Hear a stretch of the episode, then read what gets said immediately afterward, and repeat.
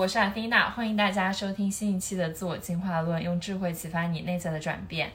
当当，这一期节目呢，我邀请了我们《自我进化论》的常驻嘉宾，which is 白来做客，欢迎白。嗯，谢谢。Hello，大家好，我是白。好，就是当我可能找不到别的嘉宾的时候，又想对谈的时候，我就会拉着白来跟我一起聊一期节目。然后这一期节目呢，是出于我们俩前两天在车上啊、有一个聊天的灵感，就是那天我们在车上聊了很多小时候的事情，发现我们在一起这么久了，竟然对彼此小时候还是有非常多的一无所知。细节 一无所知，然后。嗯，但是呢，这些细节又对我们后来的人格的塑造，包括我们成长过程中的自我的变化，又有很大的一个影响，所以我就觉得这是一个很值得聊一聊的话题。那今天就啊、以我们俩为镜子吧，就是帮助大家来一起回忆和梳理自己小时候发生过的那些好事、坏事、糗事，还有一些不可告人之事。嗯我们也不知道一会儿会发生什么。也有可能我们听到彼此小时候的一些秘密就会打起来，大家可以包含一下。然后在正式节目开始之前呢，非常开心，这期自我进化论又有广告接了。我们这期节目呢，有这个天然健康的护肤品牌迷之的大力赞助支持，非常感谢迷之。好，迷之呢其实是我的一个好朋友在做的一个创创业的品牌，然后他们是主打这个健康美概念的天然护肤的品牌，我自己非常喜欢。第一是它的产品理念，第二是它的产品本身。那它的产品理念其实跟我之前的一期节目讲自我滋养的概念是不谋而合的。它的产品提取的都是天然活性的这种成分。它倡导理念也不是这种焦虑驱动，你一定要用彩妆产品去遮掩掉你身上这些瑕疵，而是怎么样用很天然健康的这种营养去滋养你的皮肤，散发出它本然的健康活力。那我很喜欢它的产品，就是他们家的这个卸妆膏，因为嗯，大家也知道，最近我跟白都在海南冲浪，然后其实整个冲浪的过程让我觉得最 suffer 的部分就是每次冲完浪我要卸妆，因为下海都会抹特别厚那种卸妆泥，但是我手上可能有三四款卸妆的产品，都很难让我一次性卸干净。但迷之的这款卸妆膏就真的非常的好用，它让我的整个卸妆的流程感觉就是一种做 SPA 一样的体验。首先就是你用很少的量，一次性就能卸得非常的干净，因为它上脸之后乳化非常的快。然后第二呢，就是它的这个气味其实是非常适合夏天使用的，有那种柠檬加上椰子的那种淡淡的香味儿，就你感觉是自己在海边的草坪上躺着，然后做一个全脸的 SPA 和面膜。而且就我觉得用了用完之后脸也不会觉得特别干或者紧绷，因为它的这个产品里面是有初榨的椰子油，就你在卸妆的同时也可以起到养护肌肤的这样一个效果。那我觉得他们坚持的还有很棒的一点就是它的产品，包括它整个品牌都很坚持环保和可持续的理念，所以它的包装用的都是可降解无塑封的材料。同时，它也实行可以五换一的这样一个空瓶回收的计划，就是每当你用完五支任意迷之的空瓶，你可以换一支新的莫吉托清洁的面膜，也是我很喜欢很喜欢的一个产品。所以，如果大家感兴趣的话，可以尝试用我们这期节目的优惠去下单试一试。然后，优惠的信息我会放在 show notes 和置顶评论里。呃，感谢迷之对我们这期节目的支持。鼓掌鼓掌。好，我们从哪儿开始呢？从哪儿开始呢？嗯，就是从我这么吧，我问一个问题，我们两个一起来回答，就是从你你记忆中的最早的那个片段或者有印象的一个东西。就你的问题就是我要从我有记忆中最早的对，片段你你最早开始记得的事情是什么？我最早记得的事情是一个那种老式的 CD 播放机，嗯，就是一个黑色的，然后呃正方体，然后在当时我们家的客厅，然后他每天播的那个音乐，我现在记得的就是《甜蜜蜜》，呃不是，他每天播的音乐是《心太软》。为什么会记错呢？没有，我说错了我再说一遍。啊我我觉得我最早的记忆是我们家的一个老式的 CD 播放机。嗯嗯、我就记得那个时候在我们家客厅，然后就有这么一个黑色的巨大的正方形正方体，然后放在我们家的那个柜子上面，然后我就每天围着那个播放机，我不知道为啥，可能我从小就是一个很对被声音吸引的一个小孩儿。你大概多大那个时候？你记得吗？我记不清，但是我觉得可以推导出来，嗯因为那个时候我最喜欢听的音乐是《心太软》，它真的是我在这个世界上对音乐的第一个记忆。你总是心太软，这个就注定了你后面人生的性格。对，他就他就是完美，就是我现在人生议题的写照，就是我心太软。这个待会儿可以跟大家补充。然后按这个推导呢，《心太软》这首歌差不多应该是九六还是九七年，嗯啊、出出出版的。然后我是九五年出生的，所以我觉得我可能最早的记忆差不多就三三四岁这个样子。嗯，那是个 CD 机，不是黑胶机。不是，是 CD 机。CD 机我们家那个时候应该还没有高级到 可以买 C 胶唱片机。正方体，OK。对，就是一个一个立方体，然后多反正大呀？跟你这个小腿差不多高吧。我的身高大概是一米七六的样子，大家自己估算一下。我的小腿大概是多长？OK。对我，我就会记得那个时候就总是围着那个 CD 机，嗯，然后放什么别的音乐我都不记得，我就唯一印象最深就是《心太软》这首歌。嗯，嗯你呢？嗯，我不顺着你这个说，让我想起来，我在小时候印象中最深的一个关于音乐的是一个那种放录音带的，嗯。明显见出我们两个的年代不同，是那种好像是一个日本索呃索尼的。哇，索尼的那种。那家里条件不错啊。对，就是那种可以拿一个提手提起来的那种很大个儿的，然后银银灰色的一个，哦。两边有两个那种喇叭，然后一个长方体的那个哦，就是那种有点像小时候我们听，就我们往往练什么英文听写的时候，啊对对对大家放磁带。对对对，那我怎么感觉这个是比我还要往后的？那个是很我那个是很很大的很大的，啊是那种老式的，但其实在当时是很先进的。哦然后它关键是它放的那些磁带就是。呃，我爷爷奶奶他们从国外带回来的那些磁带，哦啊，就他们去维也纳，然后买了那个莫扎特的那个那个音乐的磁带，然后我从小就听各种什么贝多芬、莫扎特，我当时能背二十多个名字。哦，那我也能觉得这个古典音乐的气质也深深烙印在你的灵魂里。对，就是每天睡觉之前，大概那个应该是我六岁之前吧，四到六岁，尤其是这段时间我在北京的时候，然后每天睡觉之前都会放那个古典音乐。哦，对，那个形成了我最早的就是关于音乐的这个启启蒙吧。嗯对，但然而我实际上我记得的最早的事情是大概在我两岁左右的时候，我当时是坐飞机，嗯，应该是从北京到广州，还是从广州到北京这俩地儿，嗯。当时我坐的是那种军用飞机，因为我的外公当时是那个空军的部队的，嗯然后军用的飞机呢，它跟那个民航不一样，它是从那个鸡屁股、鸡肚子那个地方上去的，嗯就是那种货机一样的，它有一个大大口儿开下来，然后你走进去，而且里边没有座儿，就是你其实就坐在那个机机箱的那个两两边儿，嗯，坐地上吗？呃，它有一个小的那个台阶，像凳子似的，哦啊、但它其实没有那个座位，你就你就坐在那个也没有安全带。没有安全带，我当时其实还是被抱在就是襁褓之中。哦，就我也很奇怪，就是大人都很不理解。后来我跟我爸我妈说，他们说不可能啊，你那时候不可能记得这那个时候事？我那时候可能也就一两岁。那你记忆好早啊。对，就是因为那一次我发烧了，嗯因为我特别特别的冷，就是那个飞机飞到天上以后非常非常的冷，下来我就发高烧，嗯所以就是那那个记忆是，嗯，就那个时候小孩儿的记忆，它它是有点像做梦一样的，因为我对世界的认知还不太清楚，但是就有那种印象，朦朦胧胧的，我就记得那个飞机的样子，然后记得就是天上很冷，就是主要都是这种感受感受的。感受性的你东西。你这个倒启发我之前在哪儿听过一个说，嗯，就他们练行禅，就是你脱了鞋子、脱了袜子，然后走在比如说外面的草地上。如果你去问一个大人，你走在这个草地上有什么感觉？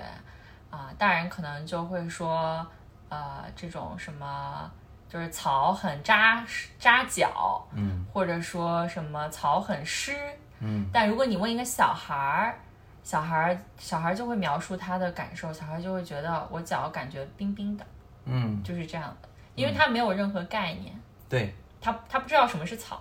他对只会就说冰冰的。对，他他无法用很多解释来解释别的东西。嗯，对，对。那你觉得就是小时候，嗯、在你比年纪比较小的时候，有没有那样一个事情是你现在印象特别深刻，甚至就是它可能曾经带给过你某种情绪上的体验？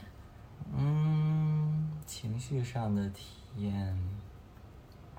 我小时候有一个，我不知道别的小朋友有没有这样的能力或者是什么。嗯，就我小时候自己的脑海中是有另一个世界的。嗯嗯，就是我会去用想象力，会去看到很多就是创造我创造出来的东西。嗯就它跟现实世界是重合的。比如说，我看到远处有一个大高楼，嗯然后我就会去想象那个大高楼突然长出了一对脚，然后它就站起来向我走过来，就是可能有一点那种妄想症啊。但是我小时候是很，就是我自己心里面是很明确的知道我有这个能力，就它就好像真实发生的东西一样，会会这样发生在我面前，而且我是会感觉到害怕的。嗯啊，但是它同时又很刺激，就好像我可以有一个功能去改变这个现实、魔幻现实的这个这个东西在我的脑海中发生。同时，我会每天晚上睡觉之前，就我刚刚说我四到六岁那时候在北京晚上听着那个古典音乐。然后睡觉之前，我就会在脑海里面去去设计很多的场景，有点像电影导演似的。嗯啊，然后就在脑子里面就编了很多那种电影出来，然后素材通常是都是我白天看的动画片儿，哦然后结合着这种我看到了这个楼怎么样啊哦，包括最好玩的是，当时我看每一个那种车路边停着的车，我就会觉得那两个大灯就像两个眼睛。啊。啊，然后那个车的那个头就像一张脸，嗯。然后我会以这种脸的形式去认每一辆车。就是比如说奔驰的脸对，奔驰的脸、宝马的脸长得不一样，而且他们这个脸代表着他们的某种性格，嗯。他就会在我心里面对这个车会有一种人格化的认知。啊。对，而且我会把很多很多的这种像楼，这座楼是什么样的性格，我都会去去认知它。就是拟人化。对，当然他们都不是真的，但是在我的世界里面，我认知他们的方式是是这样的。对我，我我在感受就是说，小时候我们的那个想象力是我能够创造一个世界，而在这个世界中我是很快乐，或者说我是很充盈的。你这个就让我想起我可能那个时候，因为我六七岁开始去艺术团，就老师晚上去上课嘛，然后可能七八岁之前是爷爷奶奶会送我去，然后七八岁之后就我自己会坐公交车去。然后我那个时候就干一什么事儿呢？就我每次上公交车，我就记得特别清楚，就那个时候那个公交都是呃没什么空调，所以夏天都是要打开窗户，然后我就靠着那个窗户，然后就车晃晃，我就闭着眼睛，然后闭眼睛之后呢，我就在脑里编小说，就是我小时候特别喜欢读书，而且很喜欢读历史。啊、所以那个时候就会在脑子里把某一段历史抽出来，嗯，然后去细化我在这个史书上面没有读到的一些细节，嗯甚至是编造一些爱情故事。嗯就我会编造，比如说，我都想不起来了。那个时候，就好比说，呃，什么宋朝的某一个皇帝怎么怎么着了，然后 宫斗剧吗？对对对对，也没有宫斗嗯啦。就比如说，就是他的这几个妃子之间，他他最爱哪个，哪个又跟哪个怎么那不就叫宫斗剧吗？但没有那么复杂，哦就是纯粹的，就是那种，然后包括就这个人的人格，嗯史书上是这么写的，嗯但他为什么会产生这种性格？他经历了什么？哇，这个已经很深了，啊是吗？就你就你会去去构想这个人的一生，对对，啊、我我那个时候想最喜欢的历史人物就是亚历山大大帝嘛，嗯我就会就是读很多他小时候的故事，嗯然后去构想，就是他的这个人格是怎么从他妈和他爸那儿 来的，嗯以及他小时候到底经历了什么，让他形成这样的一个性格，包括他后面为什么会去东征，然后又为什么。啊、会在东征的过程中去做一些可能常人看来很匪夷所思的事情，比如说就是用火直接烧了整个城，就这种，嗯啊、就是我会，这这个听起来还挺弗洛伊德的，已经人格分析了，在这儿。对，哎，我我感觉是不是我从你多多大的时候？大概多多大年纪的时候发生的事七？八岁吧，七八岁，就差不多七八岁可以，就就会琢磨这些，嗯啊、对，然后那个时候就你完全不会觉得无聊，就嗯你会把无聊的这些时间都用来去构想你的世界，对对对，你不会不会觉得无聊，是，然后，而且我觉得那个时候就是没有那么多什么对未来的想法啊、担心啊、焦虑什么什么的，所以就是不读书的时间就是在玩儿，就是我要么看书，我要么自己构想我的世界，对对对，就这种感觉。是，就那个时候不会无聊，甚至就是四五岁的我有一个梦想，就是我跟我家里人也说了，我希望以后就是只要给我一张床和一个空调，就是我一辈子的梦想，就是有这么一张床和一个空调，我就可以一直躺在床上去当我的导演，做我的梦，你知道吗？就是就一切在那个梦中都都有了，嗯，因为那些感受是真实的。所以你记得当时我第一次看到《夜晚的潜水艇》这本书，我记得当时我们在西安的西西弗的书店嘛，嗯。我就立刻把这个书给你，我说你肯定会有共鸣，对。就是因为他这个小说里讲的故事就是一个从小想象力特别丰富的一个孩子。嗯，被他的父母和老师，尤其是老师吧，当做这是一种精神病，是，就是这本身是他与生俱来的才华和天赋，就他可能怼着这个窗户看，它就能从里面衍生出几个宇宙和世界来。但是因为这样的一个天赋，可能在世俗或者说学校的教育系统里，它就是一个问题。嗯啊，他没法集中注意力，他没法听老师讲课，他也没法去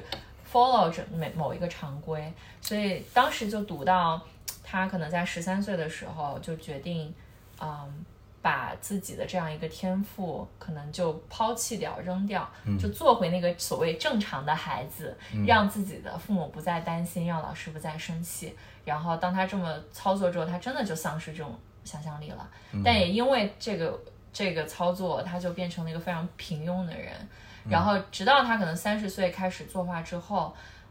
他在就是那个小说里写的，他最后功成名就了，年纪已经非常大了。然后人们从他的书信中看到他写说，人们以为我是三十三十岁之后才展现出绘画的才华，我才功成名就。但其实我所有的努力都是为了捕捉那个很小的时候。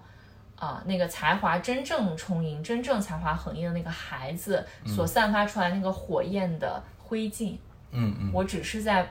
展露那些灰烬而已。对，就是其实那个才华从十三岁以后就已经不在了，我只是在去重复的把那个照片儿给你们看而已。对，对，嗯，让我想起来就是真的，我我四五岁的时候，而且当时就现在说起来有点中二，就是当时有自己有很多仪式感，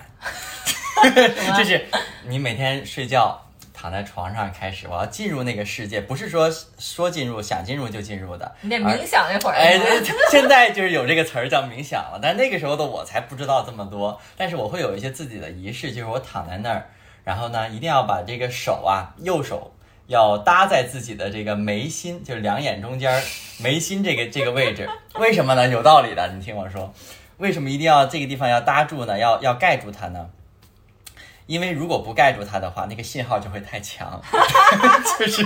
太强会怎么样？太强会头晕。哦，就如果你去跟那个宇宙 WiFi 连接，嗯，对，然后那个信号太强，你就会你的大脑就接受不过来，然后就有一种头晕、晕眩，找不到方向，然后它就无法形成那个稳定的的的状态。所以一定要把手放在这里，然后让自己有一个像锚点一样的，嗯，就把所有的感觉放在自己这个眉心中间儿。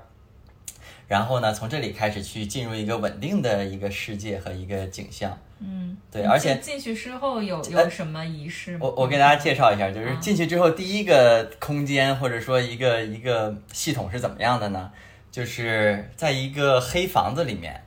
一面一整面墙都是电视机，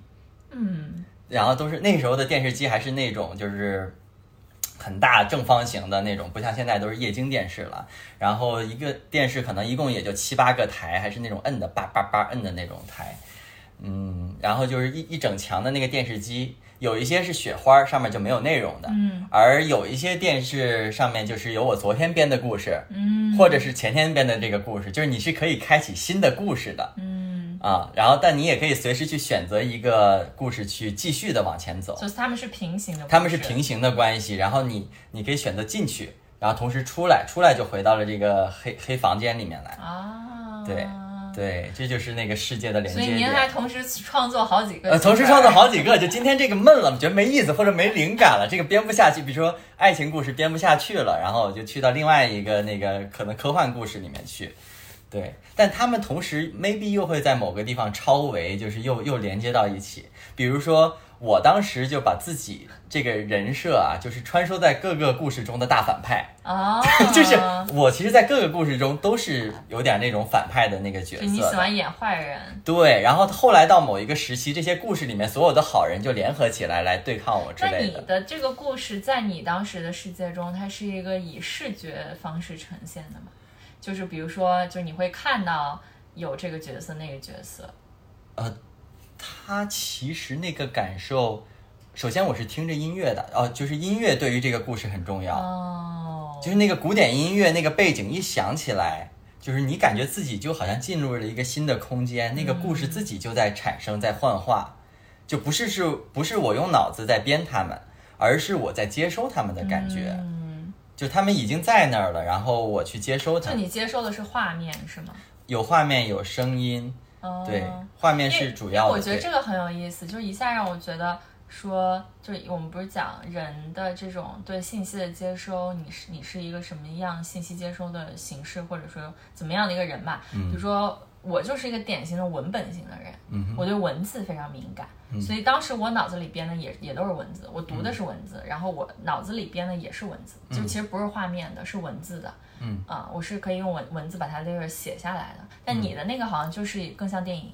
嗯、对，就更像视觉的那种。你你说的这个文字是我后来我到初中以后开始爱上了阅读，开始读很多书之后，我读到的文字，它在我脑海中也会转化为图像。哦，所以你的信息接收方式就是就是视觉的，你从小就是这样对，视觉、听觉的，就是嗯感、感受型的，它不是那个逻辑型的，哦、对，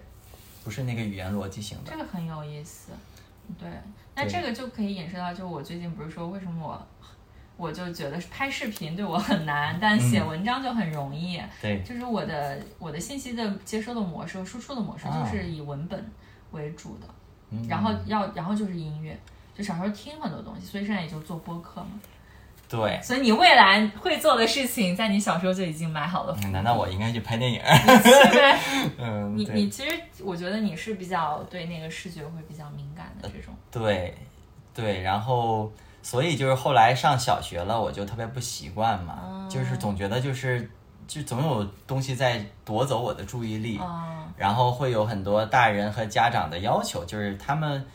他们会希望我这样，希望我那样，就是给我设定了很多标准。然后你也在某一个夜晚决定放弃掉自己这个天赋嘛？在在其实，在上小学的时候呢，我还是那种就应付应付的，嗯就是他们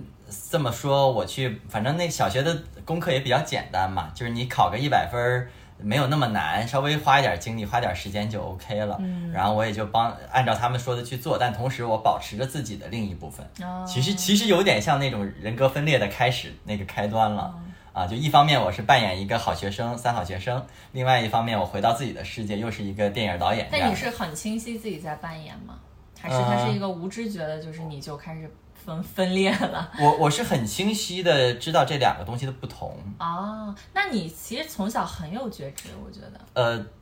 对对，嗯，是的，而且啊，然后后来我就会把一些在小学学校中遇到的人物啊，一些事件啊也编到我的故事里面来。嗯，啊，这两个也就就变成我就生活的这些内容，就变成了我电影创作的素材材料，对，就变成素材了，也挺好玩的。然后那时候其实就是比较意淫嘛，就是现在的话说叫意淫，就开始想象很多东西。当然里面就包括了很多这种小爱情故事了，因为我在小学二三年级的时候就开始这种情窦初开，然后想，哎呀。跟我们班的那个大队长 就是，那个时候最能吸引我目光的就是那种学校里面比较优秀的女生，就是我这样的女生，呃我就是小学生的就是那种大队长。对对对，然后我还老是自己感觉自己不够好之类的，那个时候就会有这样的。想法。哎，我想到一个问题，嗯，就是小时候，啊、家里人会给你买的玩具会是什么？或者说他们经常送给你的礼物会是什么？我我记得我在上学以前，然后记忆最深的一个玩具是一套积木，是真的木头的积木。嗯，实木的积木吗？对，呃，我也不知道实木吧，就是质量可能也没那么好，但是就是那种很木质的，然后很有那种古古代的味道的那种那种玩具，它是怎么来的呢？据说是我爸玩完了，就我爸小时候玩完了，给我的堂兄玩。我堂兄比我大八岁，就是他玩完了，后来传到我这儿，嗯然后传到我这儿的时候，它还少了一块儿，这就让我有一种强迫症。你知道，积木它摆满一整个盒子，它是刚好嗯塞满的，少了一块儿，到我这儿我就觉得啊，就很难受。对，然后那个积木是我小时候很喜欢的，然后哦，我还喜欢一套就是。就有点像乐高那种，就是可以插在一起，就是摆出东西来的，就很很喜欢创造出这种场场景。然后在我的想象世界里面，就可以拿着这个，比如说我建了一艘船啊，就可以推着它往前走啊，哦我就感觉在这个这个航行。那你觉得就这个对你现在生活有没有什么相关性或者影射呢？嗯，我觉得，嗯，就后来我去学物理，我觉得我有很强的这种空间思维能力，哦其实是跟那个时候有关的。哇，那我太需要你了！我大学的时候刚开始学那个就是机械的时候，我发现我完全不是 不擅长三三 D 的那个，对，就每次要画图的时候，我就感觉我一脸懵逼。哎，真的，我我其实从小就有这样的能力，或者他可能就是那时候训练出来的吧。就是对于一个东西，我看他一眼，在我这里，在我的脑子里面就能直接把它复刻出来，就有一个系统在处理这个、这个信息，而我可以在脑子里面把它拧过来，就看到另外一面它是怎么样的。Interesting 啊，是可以去处理这个这个东西的。我小时候我很少有玩具，就是别的小朋友，尤其女孩都有什么玩偶啊什么之类的。就是我我唯一我妈我唯一印象就是我妈只会给我买书，嗯，然后我记得当时我印象中的第一本，就我有有有记忆的第一本书，应该是我六岁的时候我妈给我买了一本《史记》，然后后来她给我买了是那种，就我她专门带我去就西安的那个钟楼，那个时候是最繁华的商业街，我们去钟楼的新华书店。啊，那个时候还不是新华书店，叫什么什么书城，我都忘了。然后他就买了这么一套那种科普读物，就是有什么物理呀、化学呀，什么就这种科普读物，生物啊，然后以这种什么猫和老鼠类似的这种故事去讲的这种科普读物。那那一套书其实当然挺贵的，嗯就可能一百多块钱那种。但我妈就特别舍得去给我买这些东西。嗯，然后影射到我现在就是。啊，其实我们现在在海边生活，其实说实话没有什么购物欲。嗯但我过去这一年流浪，我们到不同的地方，我唯一就是会买的东西都是书。嗯所以每次要搬家的时候，就会有很多苦恼，就是我没有很多书，嗯 然后这个书好像带走吧，又觉得特别占地方，嗯啊，所以就感觉还蛮妙的。嗯，我我其实从小倒没那么爱看书，我爱看书是从我初中开始的。当时我们老师要求我们去看《读者》，然后什么《青年文摘》，知音，对，啊对对对，这 知音我倒没怎么看，但大概就这这一类的东西吧。然后当时我受读读者的这个影响挺深的，对，然后后来就写写东西啊，包括这个思想啊、文风啊，都有点就是过于正面，当 时都是那那种很文艺，然后很那样的那样的感觉。嗯，对，就反正小时候我我对那个文字就是没有没有那么感兴趣的，因为我的脑海中有太丰富的世界了。嗯对，就别的东西很难很难吸引我。但是就像你刚刚说那个潜水艇的那个作者一样，我也是在十三岁的时候开始就自己也是举行了个仪式，然后关闭了这个功能。嗯因为我其实到后来五六年级的时候意识到了，就是原来我有两个世界。嗯嗯，就包括我当时跟我的一个家教，嗯，然后我跟他讲，就是我的身体里面就好像有两个操作系统，嗯一个 Windows 九八，一个 Windows XP，嗯然后就是你开机的时候可以选择一个系统嗯啊，然后我就觉得可能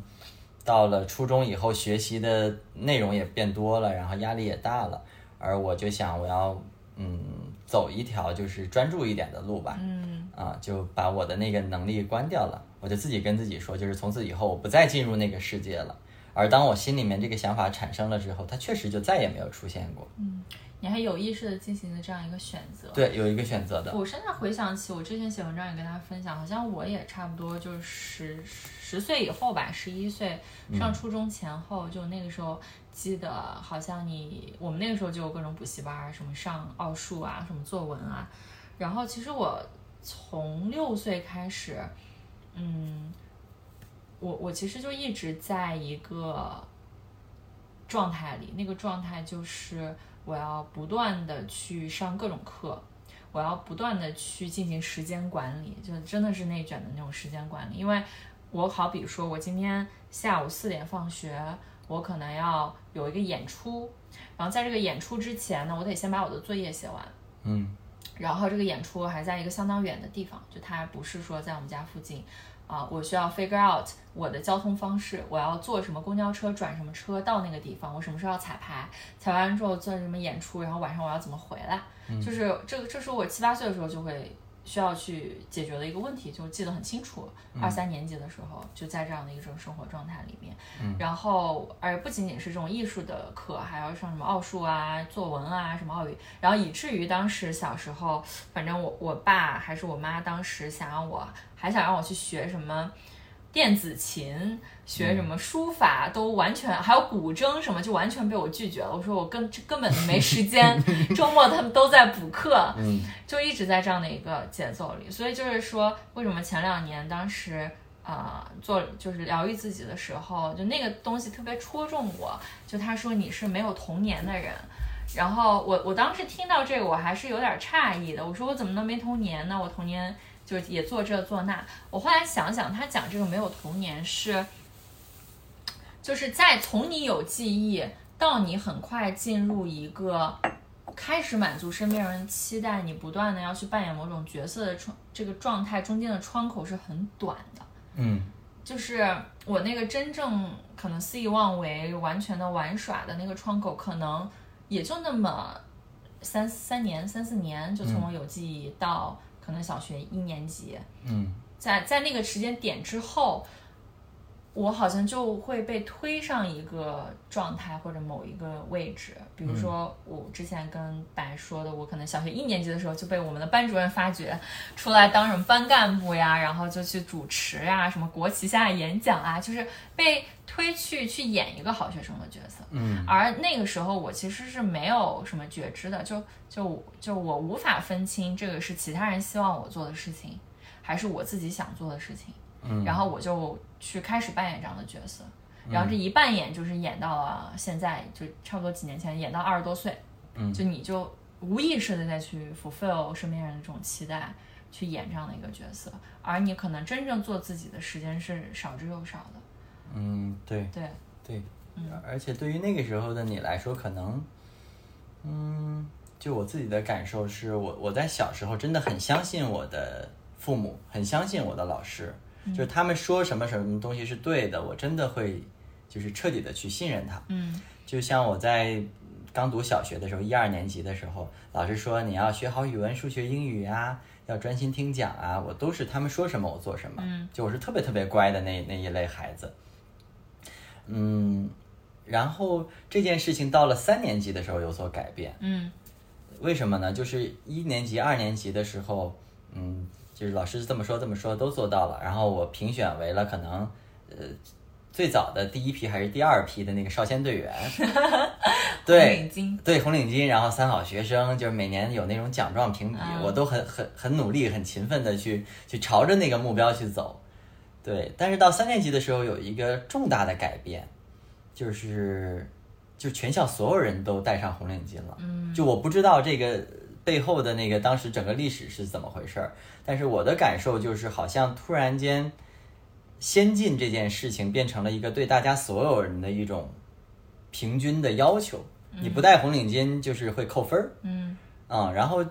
这个一旦转变了以后，我就我就会去自己就会产生一个思考，那就不就很矛盾嘛？嗯。就是我们为什么去去往前努力去争取一个东西呢？嗯，哎，你说这个红领巾扣分，突然勾起了我对这部分的回忆。啊、就是确实好像那个时候，呃，唯一会焦虑担心的事情就是，哎呀，我今天睡了一觉起来，我忘带红领巾儿了，然后我需要在学校门口的小卖部凑钱买一条红领巾。对，而而且你记不记得最早的时候，我就是红领巾这个概念是怎么来的？就什么叫战士的？鲜血，对，烈士的鲜血染红了。然后我就在想，哪来这么多烈士的鲜血？就是全校都要戴红领巾，所有人都要戴红领巾，那它不就失去意义了吗？啊，就是好，就好像后来如果所有人或者说大部分人如果都去上大学了，那大学这个东西不就没有意义了吗？嗯就你明白吗？就是在当时的我来说，就有些东西开始变得微妙，嗯而且我把这个问题拿去问我的呃家里人，问我的老师，他们也开始有一些无法解答我的地方了。嗯就是在那个之前，我会认为这个世界是一条直线嗯啊，就我们朝着那个正确的方向走就对了。但是在那个之后，就发现这个世界很微妙，大家可能不知道自己在干什么，或者大家也不那么确定这么走就 OK 了，因为大家自己也在摇摆。以前对了的事情，现在可能变错了；以前错的事情，可能又变对了。那。时候你几岁呀、有我我三四年级的时候，强的觉悟。呃，我我只是现在去复述的时候能这么清晰的去把它啊说得清楚，而当时的我所能感觉到的就是一种冲突，嗯，就在我的心里面有出现了一种冲突，所以当时的我就突然三四年级的时候学习成绩一下子就变差了，哦。因为我开始去怀疑了，哦，就开始去思考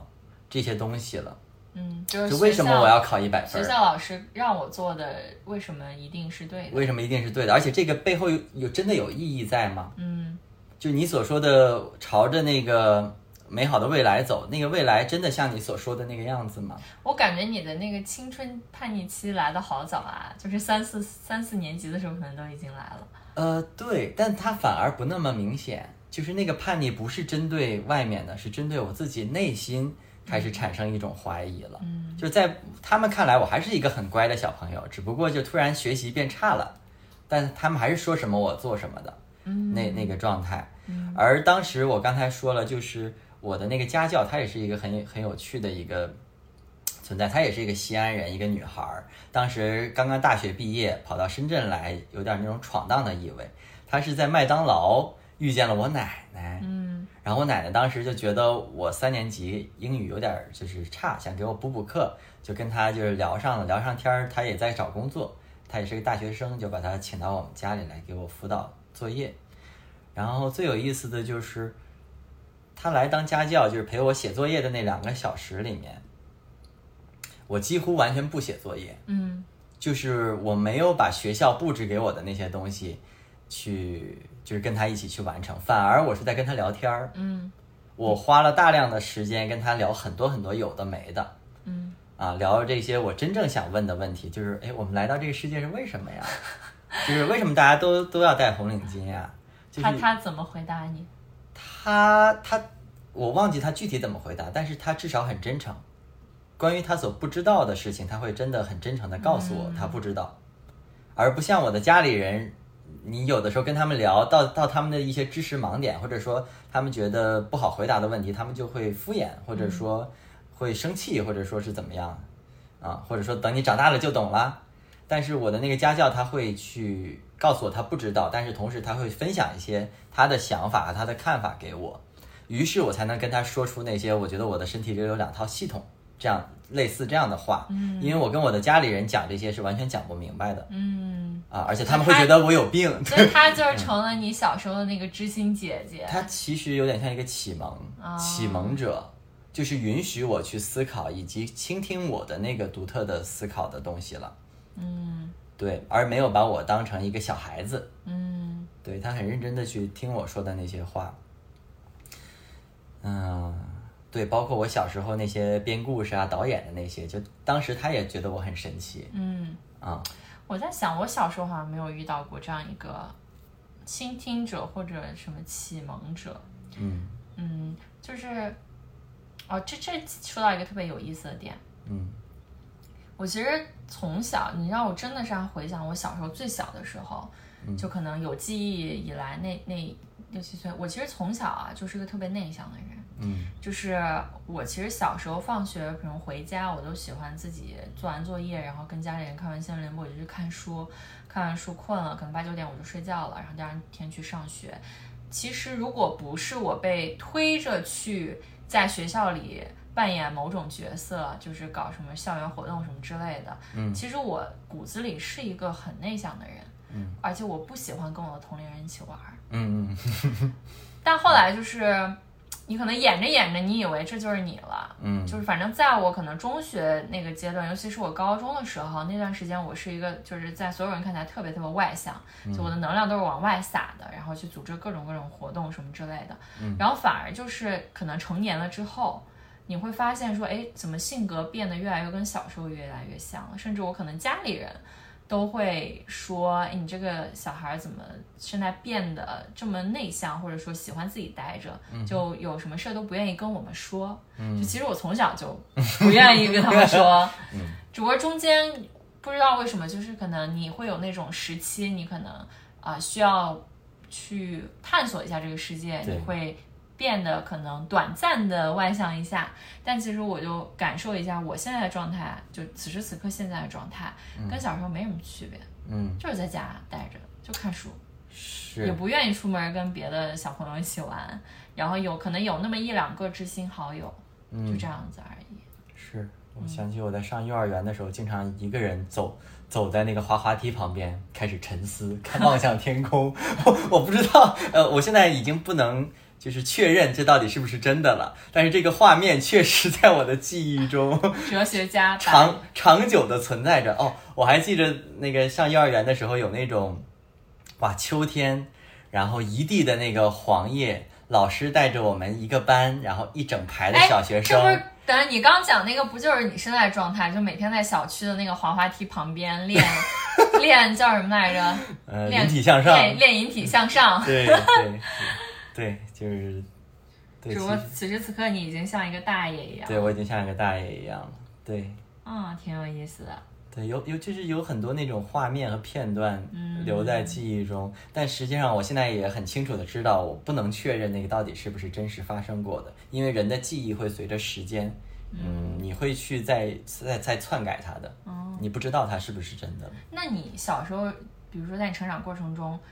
有没有那样一个事情，是让你开始认识到，原来这个世界不是那么单纯美好，就是看到一些人类的丑恶或者说复杂度的事情？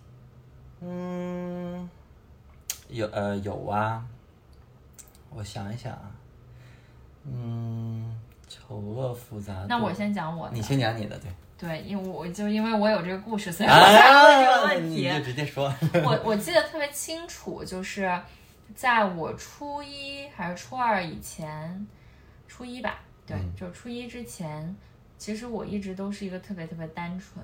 嗯的人。其实我现在也是一个很单纯的人，就很简单。你觉得世界就是像像那种白色的水晶，嗯就是那种感觉啊、然后你看不到这个世界复杂的、丑恶的，甚至人的人性中很很荒谬的那个部分，嗯不太能看到。嗯，当时我初中的时候发生这么一件事儿，就是我其实初中我从一进那个学校开始，我就是成绩特别好，就总考第一。嗯然后当时我还担任我们班的什么语文课代表，对，呃，然后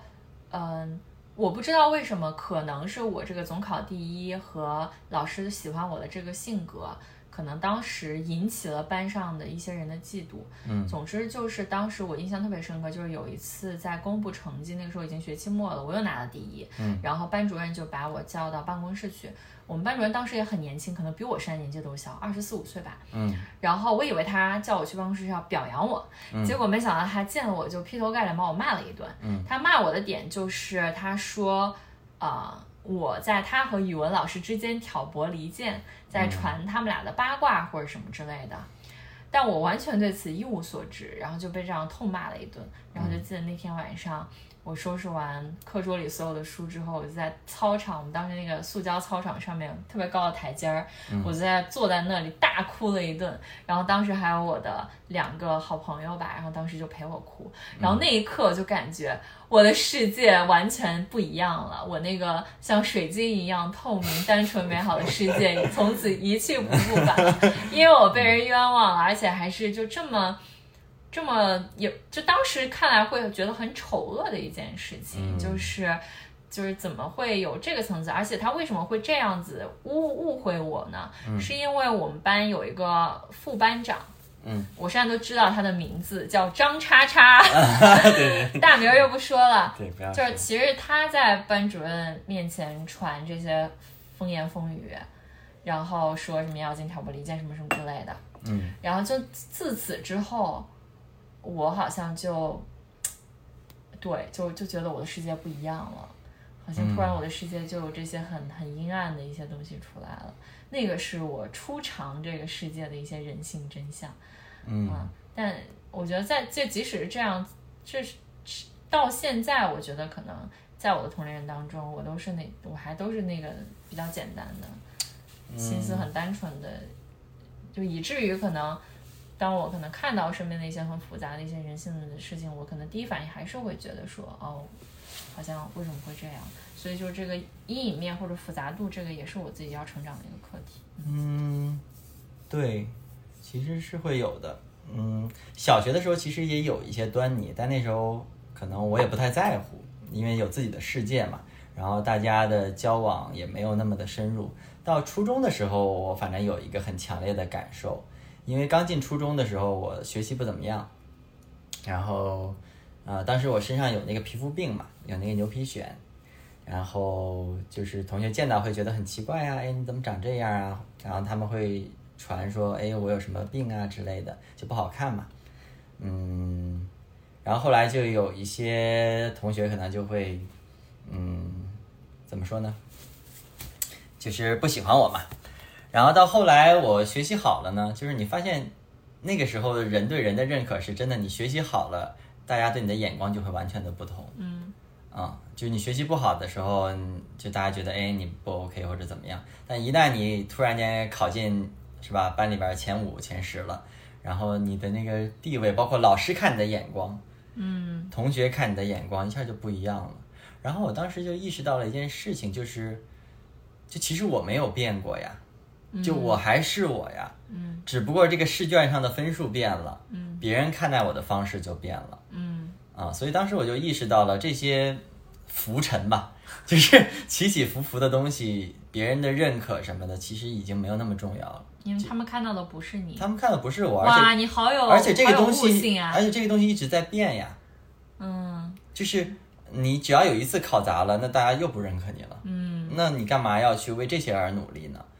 嗯啊，但是我在初二、初三还是学习，就是变得特别特别好了。这这个这个原因主要还是因为当时我早恋了。快讲讲早恋，然后学习成绩提升的故事。就是因为我经历了，就是在我在中初中的时候经历了那种就被人所看不起，然后被人所不喜欢，然后到后来，嗯，我有这么一个同桌吧，然后我们经常一起就是聊聊这聊聊那，然后他在当时好像是某种拯救者的那个角色出现，就是他开始来了解我，发现哎，真实的我可能没有那么坏，没有那么差劲，啊，然后哦，他他是一个非常有才艺的人，又会弹钢琴，然后又会弹吉他，还会画画，画画也很好。他后来去了那个清华美院，嗯、然后就他带给了我很多艺术的东西。嗯最早他就问我你想不想学吉他？嗯对，然后我就说好啊，然后就跟着他去每天跑到那个小草坪上面去学吉他。从那儿开始，我开始喜欢上弹吉他，喜欢上唱歌，然后发现自己唱歌还挺好听的。虽然我在三年级的时候，小学三年级的时候就加入过那个合唱队，但那个时候的我是一个南郭先生，就是在合唱队是那种五六十个人，而我只做嘴型，我不出声的那种。因为对，因为我特别怕就是被老师单独邀请出来，就是我们哎每个人来试一下那个音，我就唱不准。然后但到初中以后就是。可能也是因为有有这个感情了吧，有有情愫在了，然后开始去发出自己的声音，而且别人听了，哎，很好听，就越来越有自信，就发展自己的不同的面相就出来了。嗯、然后到初二、初三的时候，因为那个那个女孩就是一个学习特别好，也是一个从小就家教很好、很爱学习的一个状态。然后我们就打了个赌，说考进什么年级前五十。当时我们学校可能有六七百人吧，那个一个年级有六七百人。然后我就真的考进去了，我也不知道自己是怎么做到的，就爱的力量，就从一个大概三四百名的一个状态，中不溜儿的一个状态，然后打了个赌，就把那个自己的那些精神力全部换回来了，集中到这么一个事情上，然后就就就真的考进年级前五十，然后瞬间自己整个精气神儿就不一样了。嗯，可能也是因为精气神儿不一样了吧，别人看待我的眼光也不一样了，老师看待我的方式也不一样了，啊，然后就开始就是呃，后来保送上重点高中啊，这样子走走走了这么一个路。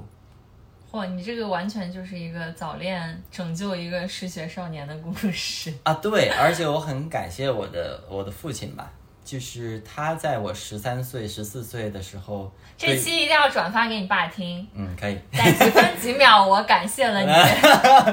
对，免得一会儿我还要说别的人的不好呢，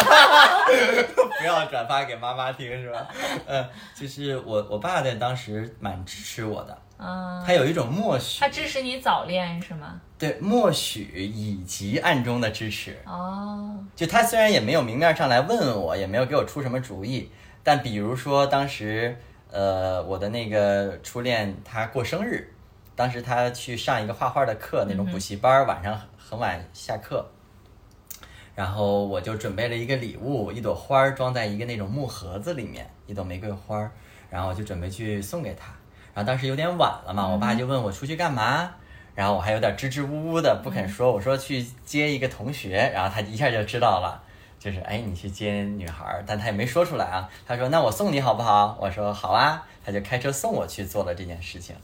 啊。而且他也会去问我那个女孩儿怎么样，我就说那个女孩儿特别有才华，写写作文特别好。你爸说多跟她学习。对对对，然后我爸也发现了我学习变好了这件事情，啊我也跟他说是因为那个女孩儿。哎呀，我觉得我跟你完全反的。嗯我整个中学时代都是那种，我妈老问我有没有男生喜欢你啊，有没有怎么怎么样。嗯但我真的就没有青春期，就嗯我会让回观我整个十岁到二十岁吧，就十岁到十八岁，就整个中学时代，嗯哼，我我不知道怎么地了，我那个时候就感觉我思想特别先进和成熟，就我觉得 我为什么要谈恋爱？谈恋爱完全浪费时间，没有意义。我后面还有大好的人生和前程可以奔赴，嗯，我要好好学习，就这种感觉。所以就身上，我整个中学时代，就是其实有挺多人喜欢我的，嗯但我好像就完全对感情没有兴趣，嗯我只对学习和 学习使我快乐。学习和社会活搞社会活动有兴趣。嗯我那个时候初中就是学习嘛，然后高中就是搞我们学校各种社团，然后做各种社会活动，就很像就是大学大家会喜欢做的那些事情嗯啊、然后到了大学的时候，就会觉得，哎，你们在搞这些社团什么学生会没意没劲儿，我就不搞了。我想想，我这个毕业要做啥，就搞搞职场吧，就是就这样的一个。就跟你好好好颠倒的这样一种感觉，我那时候就是一心一心只想学习，不要跟我谈什么谈恋爱、感情，什么男孩子，完全没兴趣。嗯，就我那个时候，哦，我初中的时候，实际上已经对学习这个事儿真的完全失去了兴趣，或者说失去了一种信仰吧。我觉得对我来说最深刻的是失去了信仰，就我不再相信学习能够使人获得那个那些东西了。啊，因为你经历了我经历了在学习场上的起起伏伏，起起伏伏，就发现这事儿没有意义。而且我初中的时候就会去思考一件事儿，就是我们为什么要去比赛谁得第一名，或者说谁的名次更高？因为这个学校一共六百个人，这个市里面可能一共几千几万个学生，那我的名次上升了，总有人的名次下降。对吧？当时我就有一有一种就是非常大同的思想，就是那我们在这里每个人，我花十个小时，他花十一个小时，你花十二个小时，在这里竞争的本质到底是什么呢？嗯，就是我们在争取的一个有限的资源到底是什么呢？不过就是把别人比下去了而已。嗯，而这件事情意义真的有那么大吗？当时我会去思考这件事情，而且当时我就有一个梦想，就是我希望我们大家到学校不要花时间去背那些东西，不要去做那种知识储备的竞赛、记忆力的竞赛，而是每天到那儿啥也不干，就是聊天儿，而且就是就是让大家想聊什么聊什么，把那些真正的你好奇的问题，你对这个世界不知道的事情，你你好奇的事情，大家拿出来一起探讨。啊，我那时候上课就经常递小纸条，跟同学们就是聊聊事儿，跟初恋也聊事儿，跟这个也聊事儿，然后聊点这个有的没的，还写诗，还会写诗去去去传阅，就是做你们那个学校的什么地下对，有点像啊有点像那种死亡诗社，你知道吗？啊有点那那那种感觉，就是当时就觉得很，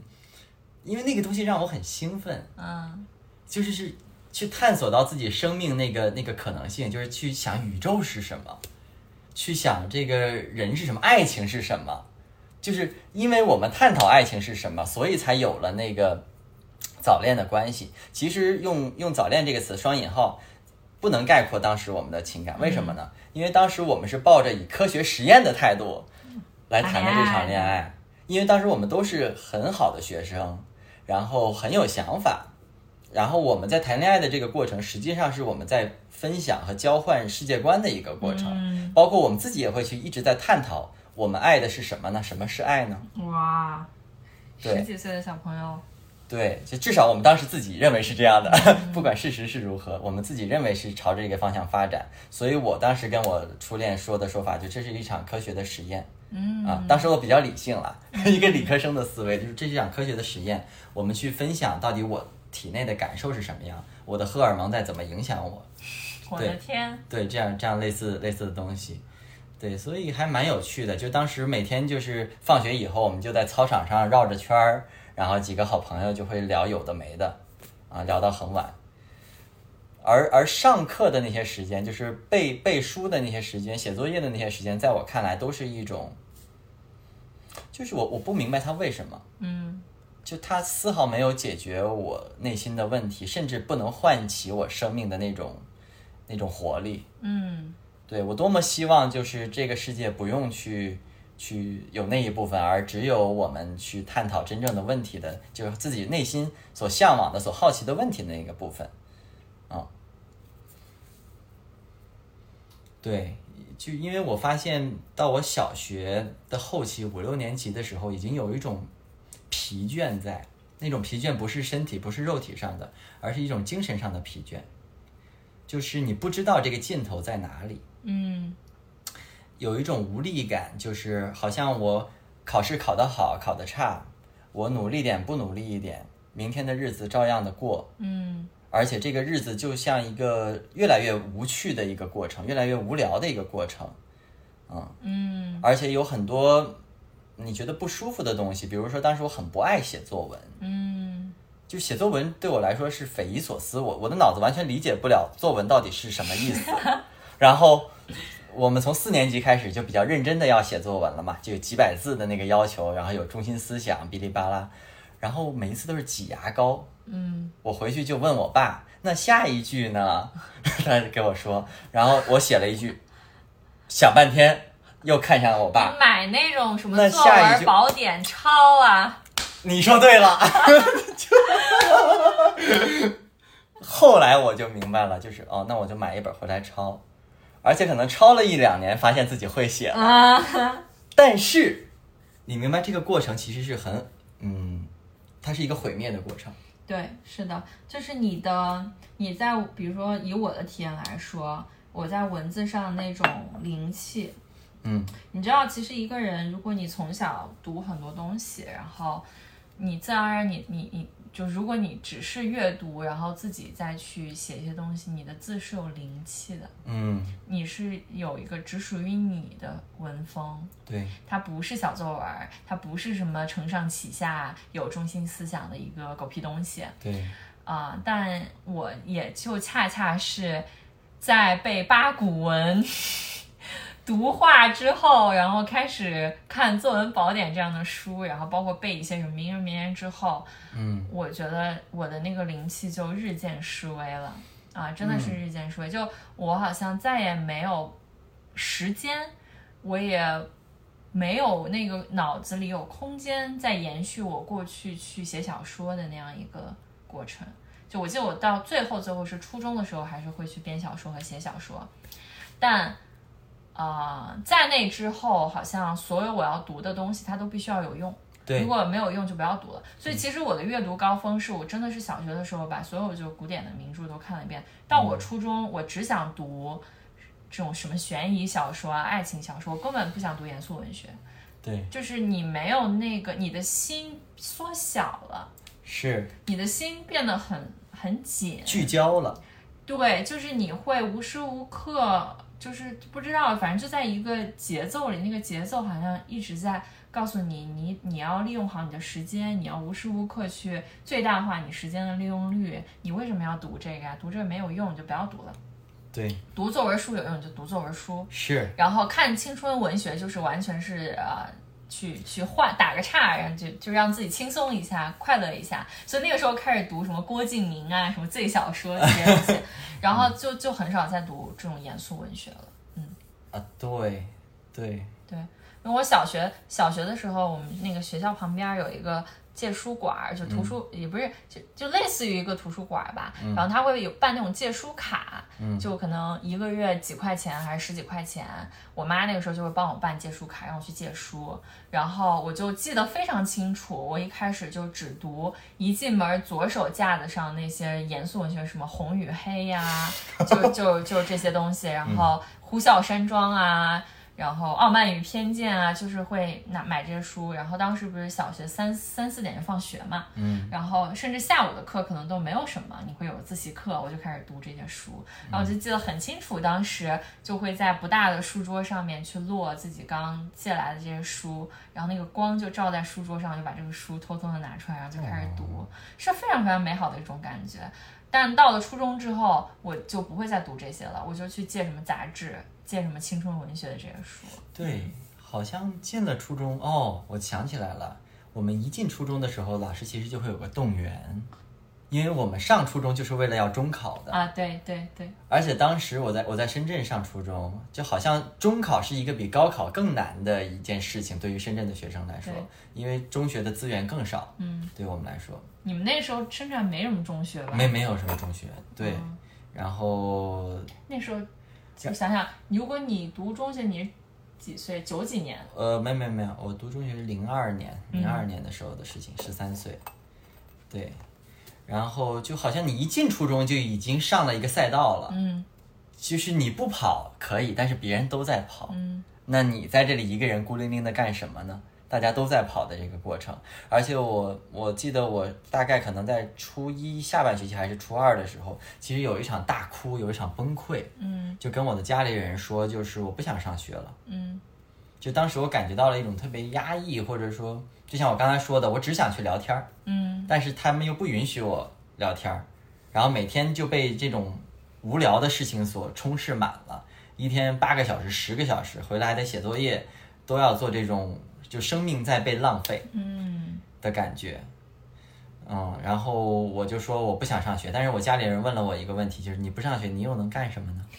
我就哭得更厉害了，因为我也不知道，就是，然后当时我就有一种感叹：念天地之悠悠，独怆然而涕下。就是你我不上学，我又能干什么呢？嗯我也不知道，我没有这个答案。但是就好像你被迫的被 push 的往前，你不得不去走上这条赛道。嗯然后当时其实就有点黑化了，嗯，你知道吗？就是内心会产生一种老子就学给你们看。对对，有一种报复心理。嗯就是好吧，反正我是你们生的，我就为你们学这么一场，嗯我以后变成什么样都是你们拜你们所赐，是吧？我就算没有了才华，没有了生命力，就是我变成一个黑化的一个 你这个黑化走到底，可能就是什么北大学子弑母的那种对案例对对了对，我当时就觉得我从小就是这个潜力，你知道吗？就是那种哇，反派的潜力。太可怕，太可怕，太可怕。嗯就是，对，因为真的是那种那种痛苦，尤其是当你已经有一些自己的想法之后，你要把它掐灭了，嗯你要把它给割掉、阉割掉自己的那些想法的时候，是一个特别特别痛苦的过程。嗯对，就不知道自己为什么要去做这些事情，但就纯粹怀有一种报复性的心理，就是你们要这样，那我就为你们去做这样的的事情。但当我这么去做的时候，我反而也施展不出什么才华来了。嗯，你这个让我觉得就是，在我们这样一个系统里面，如果你在很小的时候有这种自我意识，比如说有你的这种反思，嗯我很难讲它是福或是祸。嗯啊，就就是比如说我，我其实是真的是上了大学，十七岁我才开始有这个自我意识。我在十七岁之前就是就是无无无无知觉的、无意识的去进入到好学生这个角色。所以你跟我的这个剧本后面演的就很不一样嘛。我是从初中开始就是进入这个内卷的游戏，就一直卷。就当你用赛道这个词的时候，你就会发现说，我们不仅初中是赛道，高中是赛道，大学是赛道，永无止境。永无止境。你出来创业也有各种赛道，就是永远你在一个 competition 一个竞赛的一个心理对，里面去做这种比较。呃，我觉得可能真的就是，一旦你进入到了这样一个角色，你接受了这是一种比赛，我需要去永远拿这个第一。我记得我当时初中的时候就是那种，我每次考试前我都会到学校的天台大哭一场，嗯。因为因为我从进学校我就总拿全校第一，嗯。而这个好像给我造成了一个心理压力，包括当时我们学校里面大家跟我的外号都叫我全校第一，嗯，就是他给你的一种暗示是你不能考第二，你只能考第一，嗯，但这是一种很病态的，就是我为什么要每次都考第一呢？明白。这。很病态，所以我每次考试前都会大哭一场，嗯，嗯，对，对，就现在想起来，其实那那个时期真的是挺挺扭曲的，而且你你在当时不可能知道自己的扭曲，就是你你可能选择了另一条路的话，你也只会觉得是自己有病，自己有问题，因为整个主流，你身边的人都这么认为，你要上学，你要考好的高中，要考好的大学，要走这条路，没有没有别的可能性去给你，至少在当时的信息环境之下，还不像现在，你可以上 B 站，你可以去有很多开放的信息源，可以去听这样那样的话，而当时的我，就是，哦，但当时我还是保持着一种倔强，是什么呢？就是我很清楚知道自己心里面认为这些学习是无用的，嗯我只是为了应付一场考试，嗯所以当时的我选择的做法就是去去尽可能的把试考好。我不一定是学习最努力的那一个，但是我会去想很多这个试卷该怎么做，出题者背后的思路是什么。尤其是做选择题贼牛逼，我当时做选择题牛逼到就是我去分析这个选择题这些选项错误的选项，因为错误的选项也是老师编出来的，对不对？嗯那他要编错误的选项，一定是有一个逻辑的。嗯而这些所有的逻辑都是围绕着那个正确的选项所做出来的。所以另比如说四个选择里面，一定那三个选择是跟其中一个都正相关的，那那一个跟所有有联系的那个选项就是对的。嗯，啊，就当时会去揣摩很多这种背后的思路。你这就是学霸做题的心态，对。就是揣测出题者的意图，对，因为我明白了，老师要的就是分数。嗯。而且当时我验证了一点，就是我做了一个实验，就是只要我分数好，我可以早恋，我甚至可以逃学，嗯。我甚至可以去做任何就是 maybe 有一点违规的事情，嗯。但是只要我学习好，你就没法说我。嗯。就大家只求那个结果嘛，嗯只应付那个结果，那这就是生产出来的的产品。像我这样的产品，就是我满足你的那个效果，但我怎么做到的，你不要管我。嗯所以当我初三的时候考上了保送，就已经不用考中考，我都能上我我们的那个重点高中的时候，我就直接就不怎么学了，然后就天天谈恋爱。初三的时候天天谈恋爱，嗯，然后老师把我叫到办公室说：“你不考，别人还要考呢，不要影响别人。但”但我老凡尔赛了，对，但我当时特别看不起我们那个初三的班主任，一个语文老师。为什么看不起他呢？就是他是那种很僵化的的的一些东西，而且当时有这么一个细节，就我在班我在那个语文课上面在那儿写诗，嗯呃，然后哦也不光是写诗，可能是在写情诗之类的，或者说写一封信给我的同学，然后他就跑过来没收了那封信。然后他当时跑走过来，走到我身边，问我在干嘛，我就抬起头来跟他说我在写信，然后他就把我的信没收了。我当时就是抬着头看着他，我心里面就在想，你不是在上语文课吗？嗯那我写信这件事情，难道没有你在台上讲那些课比我给我更重要吗他只？是要维护他的一个，他只是要维护一个权威而已。所以当时我就看到了，就其实老师也不过如此。是的，哎，我觉得老师这个话题挺有意思的，就是其实你纵观成长史，我觉得每个人都会遇到很多很多的老师。嗯，那你觉得就除了你这种看不起的老师，有哪几个老师是你非常感恩，就是他可能真的在你那个人生阶段给你的成长带来很积极的一些影响的？我第一个是我小学一二年级的班主任，她叫做林军辉，我到现在还记得她的名字，一个女老师，戴着俩眼镜儿，眼睛眯眯小小的。然后她，我觉得她做了一个很反常的举动，是在我二年级的时候，跟我的家长说了一件事儿。她跟我家长说，就是江宇这个孩子，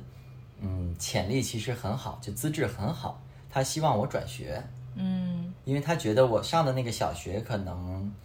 不够好。嗯同学的素质啊，老师的素质可能都不够好。其实我我一直觉得这个事儿其实挺匪夷所思的，就一个班主任其实没有必要这么去跟你说话。嗯你想一想，就是他主动来跟你说你不要上我们这个学校，一般都是你太差了，说 你不要上我们学校。但那个他是很真心的，他不想耽误你。对他很真心的跟我的家里人说，就是这个学校真的不够去去去培养这个孩子啊。虽然 我小学的时候也很内向，我要认识我们班的同学，对我来说是一个极大的困难的一个过程，社交是一个很困难的一个过程。我刚到小学一年级，刚进学校的时候，我连厕所我找不着厕所，我都不敢问同学。嗯我都是跟着看他往哪儿走，哦，往那边走，我才去上厕所。所以到二年级的时候，我就跟我家里人说，就是我好不容易认识了我的同学，我不想走嗯啊。就对我来说，可能发展是次要的，嗯但是这个具体的社交恐惧症存在是是更大的问题。所以我我我当时很感谢我的那个老师吧，然后到三年级就不是他了，也可能我三年级的那个转变跟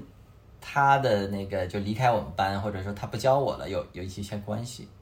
就后来的老师，就是可能带给我的能量就不那么正了。嗯，但那个时候你父母没有听他的劝诫，带你转学。就是我的父母也不知道该怎么办啊。就是其实回过头来看，父母也挺无助的，就他们也不知道我我也觉得，我觉得我身上代入，就是如果我身上有一个孩子，啊、我真的不知道怎么对他是最好的。对，嗯，对我我甚至都觉得，就是我能不能自己造个学校？对，嗯，就是我在家庭教育，或者说我去找我觉得值得这个孩子学习的东西，比如说我觉得他可以去学音乐，我们就可以找我们身边我们觉得很棒的音乐人，他去跟着学习。但我觉得，如果你是要适应这个系统的话，你确实没有太多选项。嗯就你去一个所谓的更好的小学，又有多大差别呢？嗯。对吧？对，然后第二个就是我的那个家庭老师，就在我三四年级的时候过来辅导我的那个老师，他其实做了很多就是超出他本职工作的东西，包括陪我聊天儿。其实他没有必要跟我说那么多有的没的，他只要保证我的英语成绩有提高，其实就完成他的任务了。但是他跟我讲了很多，后来还住在我们家，就有点像是那种半老师半保姆的那样的一个一个状况。然后因为我爸我妈就是在我很小的时候，在我六岁左右的时候就离婚了嘛，然后我跟了我爸，嗯，然后小时候的我呢就特别黏我妈，或者说经常会莫名其妙的哭啊，就想妈妈。然后直到我三年级、四年级的时候，还会有有时候会情情绪爆发这件事情。然后有一天我就就哭得特别厉害，然后我那个我那个家教那个姐姐她就跑过来问我，就是哎你为什么哭呀？我说想妈妈。然后她就她就来安慰我嘛，我们就在她那个房间聊了一会儿，然后我就说想妈妈，想摸妹妹儿，就是，对我也不知道当时是我是怎么想的，反正就有这么一个一个东西，然后就后来可能第二天还是反正之后吧，就是他他把我叫到他的房间，就是他主动让我摸他的妹妹儿，我操！对，就是就是对，他就过来，你你你看这样会不会能安慰我嘛？然后我当时摸了，摸完以后说不是这样的，就是她她很年轻，对吧？一个年轻的女性，然后又很丰满。我说我妈妈的门门不是这样的，我妈妈的门门是更软一点、更温柔一点的那种。对，但是我我后后来挺感激你她的，那时候多大？就三三年级、四年级的样子嘛。七八岁。对对，哦，就他他真的做了很多，他做了很多超出他自己的的东西。哦，他也太有献身精神了。呃，对，对，就是其实后来我我听我奶奶说，就是，嗯、她后来我在上初中的时候，他还有偷偷跑到我们学校来，从铁栏杆外面来偷看我。嗯就他其实是个挺重情义的的的人，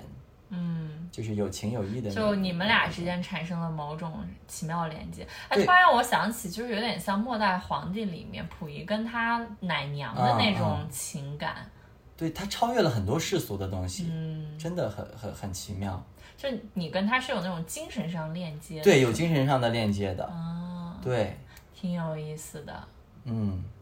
就我觉得我跟他聊的很多话，跟别人是完完全聊不到的，别人听不懂，别人只会觉得我有病那种感觉。嗯，嗯，我觉得也是那。我觉得你现在去，比如说一个七八岁男孩，如果跟这个就。我我我我无法，我依然无法理解你跟他之间的那种 connection，就那种嗯连接。嗯，能够，比如说他愿意让你触摸他的身体，或者说你们会有精神上的这种讨论什么之类的，但是就会感觉说，其实你的存在对他也很重要。对，是的，嗯，是的，就虽然你那个时候只有七八岁，是的，是的，是的。对，我就我回想起来，当时他可能也就二十出头，大学刚毕业的样子，也是很理想主义的一一个状态。然后一个人从西安跑到深圳来去闯荡，有点像闯荡这样。然后在这边也无亲无故的，然后来到我们家，我们家就有就有那种那种非常传统的感觉，就是他他不是以任何一个职业工作者来到我们家的，而是以一个像是门客，有点像这样的感觉来到我们家、来辅辅导我，来陪陪我陪读这样的感觉的。嗯，对你呢？你有没有生命中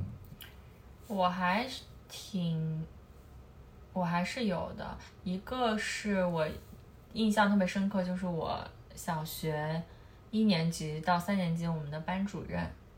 对刘老师。我爷爷就是也是一直说刘老师真的是在那个时候柳吗？姓刘刘老师，OK，对，然后他其实那个时候也很年轻，二十多岁，嗯但我现在再回想起他，我觉得他真的是，啊、我觉得是那个成长阶段我的一个贵人。就像我跟你说，我说其实从小我是一个挺内向的，虽然我就是老是被推着去上这课上那课，然后但其实我是一个挺羞于去站在舞台中央表达自己的。但我觉得为什么他对我影响那么大，就是作为一个孩子，你那么小，有那么一个成年人，他是有权威的，而且他那么相信你。就我觉得他对我当时是有一种无条件的鼓励和相信在的。嗯所以在我小学六年级，呃，小学一年级的时候，可能就六岁的时候，他就会赋予我很多权利和给我很多机会，啊，就比如说给我这种在学校里面去参加活动啊、比赛啊，代表班集体去做一些什么事情，然后包括评选，比如说什么什么队长之类的这些，然后包括就是我们当时不是每年会办元旦晚会嘛，嗯，然后就会邀请家长来看，那就需要有一个主持人哦，他就觉得我可以做这件事情，他就会推我上去。其实现在看起来都是一些很幼稚的事情，但对一个六岁的小孩子来说，当别人给你机会的时候，代表他相信你，嗯。啊、他会给予你某种责任，或者说给予你某种信任。嗯我觉得这个其实对我后面很多，包括人生现在那个印记都是很深的。嗯就是如果有这样一个人，他无条件的信任我，嗯，他无条件的鼓励我、支持我，他永远都相信我，嗯我是真的是可以一夫当关嗯的那种的。但如果这个人他可能对我的信任没有那么强，我感受到了某种怀疑、质疑，或者我需要去证明我可以的话，嗯。我就会默默的从这个角色里退出来。嗯，所以这个就是他那个时候对我的影响，就是呃，让我敢于去展示我自己，有那个自信，嗯。就好像我在我的内在世界是有非常多的东西，有很多宝藏，嗯。但他给我了一个舞台，让我到这个舞台上面去展示，说我是原来这么有才华的一个孩子，对，这是很我非常感激。所以当时她我们三年级的时候她怀孕了，然后她怀孕就是她需要回去生孩子，所以她不能当我们的班主任。我特别伤心，我真的特别特别特别伤心，就有那种天要塌了的感觉，会觉得就是这么重要的一个人，有点像那种遮风挡雨的那个伞就要被抽走一样那种感觉。是是然后当时我就联合我们班的续，我们班的同学给他折千纸鹤，写什么星星条，然后我们还 经常就是在课间的时候聚在一起商量怎么样能把他留下来。嗯，嗯就我们我们能不能去什么跟校长谈什么之类的，我也有就会有这种很很好玩的想法。嗯嗯，所以其实我我对于我小学一年级到三年级的那种记忆是非常美好的。对嗯，然后会觉得自己的世界在被拓展的那种感觉。是是对，然后同样在我高中的时候也有这样一个老师，我觉得他有都有可能听到我们这个节目，可以回头发给他，就是啊、就是莹姐，然后她当时是我们团委的老师，然后我我也就是当时成为了这个团委的一份子吧，然后他也就无条件的相信我和给我机会，让我去也是那种舞台中央的事情，就是去管我们当时的什么升旗仪式啊，然后学校每年会有一个很大的一个这种。啊、有点像公司年会，然后我也是去做主持，然后去张罗这些事情。我也就是那个时候，就是去做了很多这种社团的工作、社会的工作。嗯嗯，所以总结来说，我觉得一个老师对一个小孩儿最大的那个影响，或者说一个成年人对一个小朋友能带来最积极的影响，就是给他无条件的信任和鼓励，就是给他信心和安全感。对然后他才能张开翅膀。因为每个孩子都是天使，都是可以自由飞翔的鸟，但他得需要有一个有一个力量去相信他，他才敢去成为一个那个本自具足的自己。对对，而且后来我感受到，就其实对于老师来说，他们也很难，他们也是在很年轻的时候，对他那都二十多岁，对，就嗯。他们自己也在成长，也在往往往前走的过程，而且也会经历很多变故啊，也会有情绪啊，而他能够就是在面对孩子的时候，能够把这些不好的东西，或者说不那么应该带给孩子的东西，能够挡在外面，嗯，就是就替这个孩子们撑起一把伞，能够把一些东西挡在外面，其实是很不容易的一个一个过程。就是后来也理解到，就是真正当一个好的老师是要求非常非常高的。对，但我刚才想说，我们的这个教育系统，恰恰最顶尖的人没有去当老师，嗯，就按理说是，就是最好的人才应该是去做去培养人的这个工作。对，而且做最更早期一些的的的的教育，就不是说到大学以后才去教什么东西，其实那个时候已经就人已经定了，定性了。对对对，对。但反而是这种基础教育里面的这些老师，可能都是一些在我们现在看来啊，可能没有那么好的学校的什么师范学校出来的，然后去去做这种基础教育的工作，嗯。在公办学校吧。嗯，对，而且就是给他们的资源、给他们的支持也不够。嗯，就其实教育这个东西是需要一个背后的资源和和更大的耐心和支持的。嗯、而我们现在就一切都很赶。嗯，就是在缺乏资源的状况下，又缺乏时间、缺乏耐心，不断的在往前 push 再去推。嗯，对。嗯，诶，那你小时候有没有什么爱好是跟你现在会呼应的？就是有一些事情你小时候特别喜欢做，然后也是你现在喜欢做的事情。呃，音乐，哦，我小时候听古典音乐，而且我发现，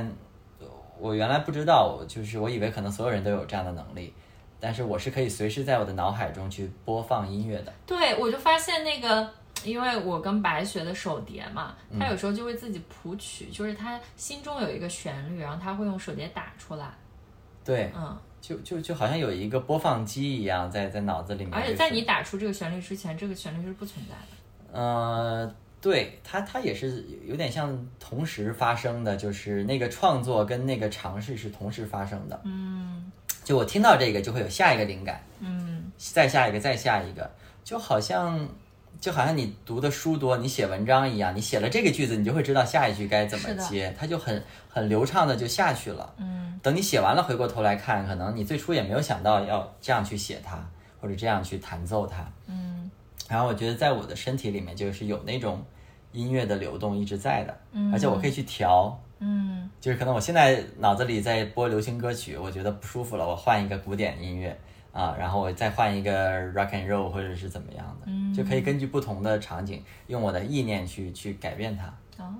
对对，包括我在可能情绪不好啊，或者很急躁，或者说睡不着觉的时候，我就会知道该放哪些音乐可以让自己安静下来。嗯，而而这个是不需要，哎，记不记得《肖申克的救赎》里面那个？对，就是当那个男主角 Andy 被关进禁闭的时候，然后他出 I 来 have Mozart in my head。对，就是狱友问他你在那里面无聊吗？然后他说不无聊啊，我有莫扎特陪伴我。嗯，啊，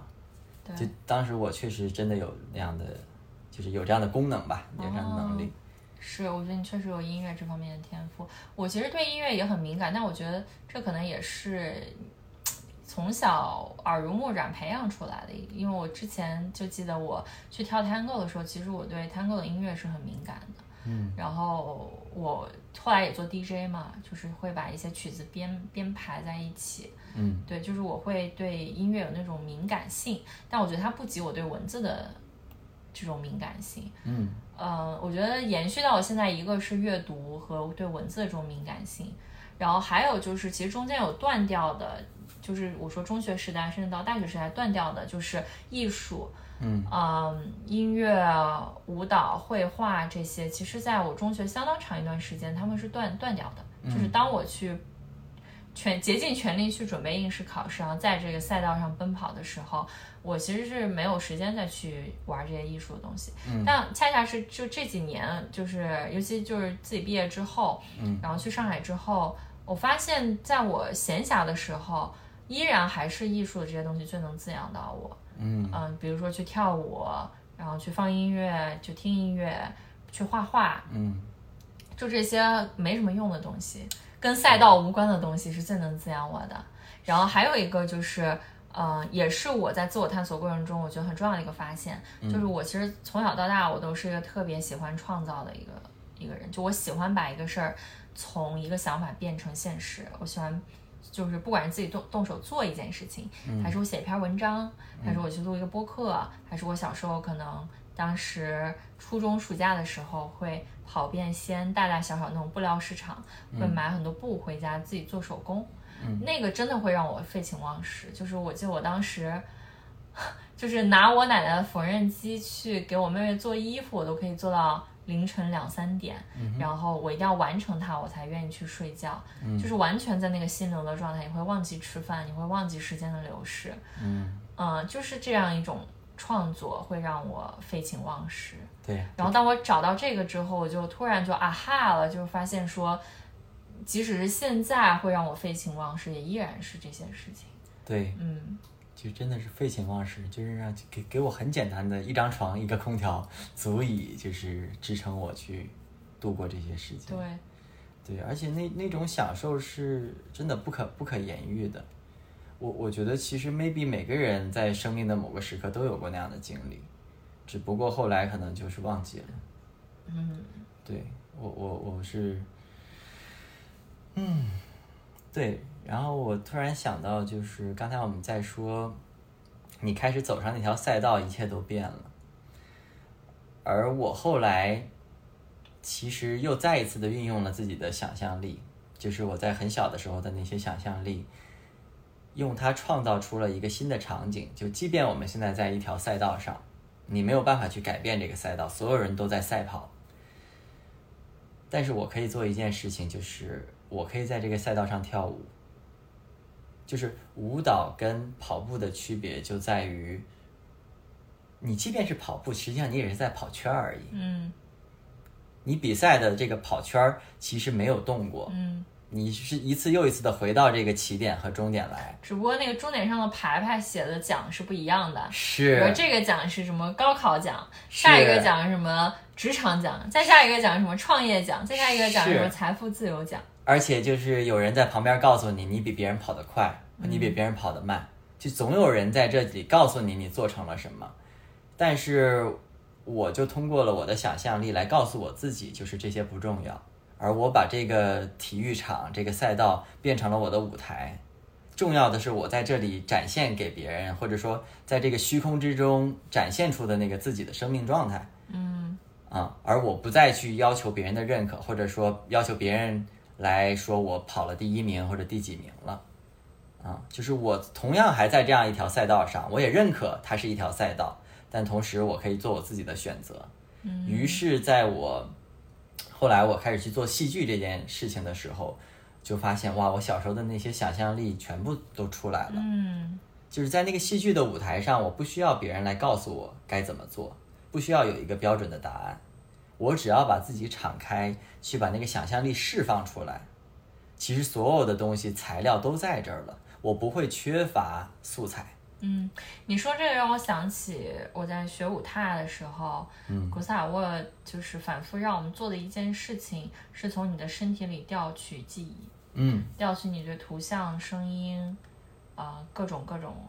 感感官的记忆，嗯然后用你的身体自然的把这种记忆呈现出来。嗯我是在想，就这个可能对于小孩来说，他是天生就会的事儿，对，然后反而就是年纪大了之后，它变成一种艺术形式，你还得专门去学习和训练。对，对，就是你不觉得每个小孩儿小时候你都觉得他是天才，都很有才华的，就各种各样的才华。对，然后为什么一上学一长大，大家的才华就没了呢？就消失了呢？对，就是老师在讲台上一敲黑板，focus，就所有的你的注意力、你的眼睛、你的耳朵必须要集中在这一个点上。嗯那你以前的那个发散性思维就会越走越窄，越走越窄。很多那些原来往外走的东西，去扩散的可能性，那个想象力就被局限在一个很小的点上面了。嗯对，而且我上小学的时候就有一种假想，有一种猜想，就是人的记忆力跟人的创造力，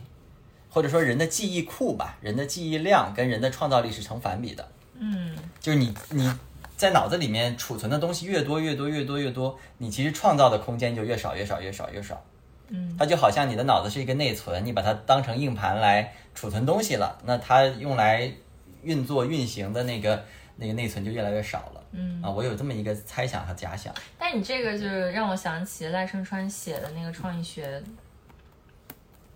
他讲的理论反而是创意是怎么产生的，嗯，是你在你的人生之旅中，你会有不同的记忆，比如说他做呃那个那个戏就是《如梦之梦》的时候，嗯，他其实调转了过去十年，他在不同地方，比如他在巴黎，他在国内，他看的某个报纸上的某个新闻，他这些记忆储存在不同的地方，而他能把这些看似毫不相关的东西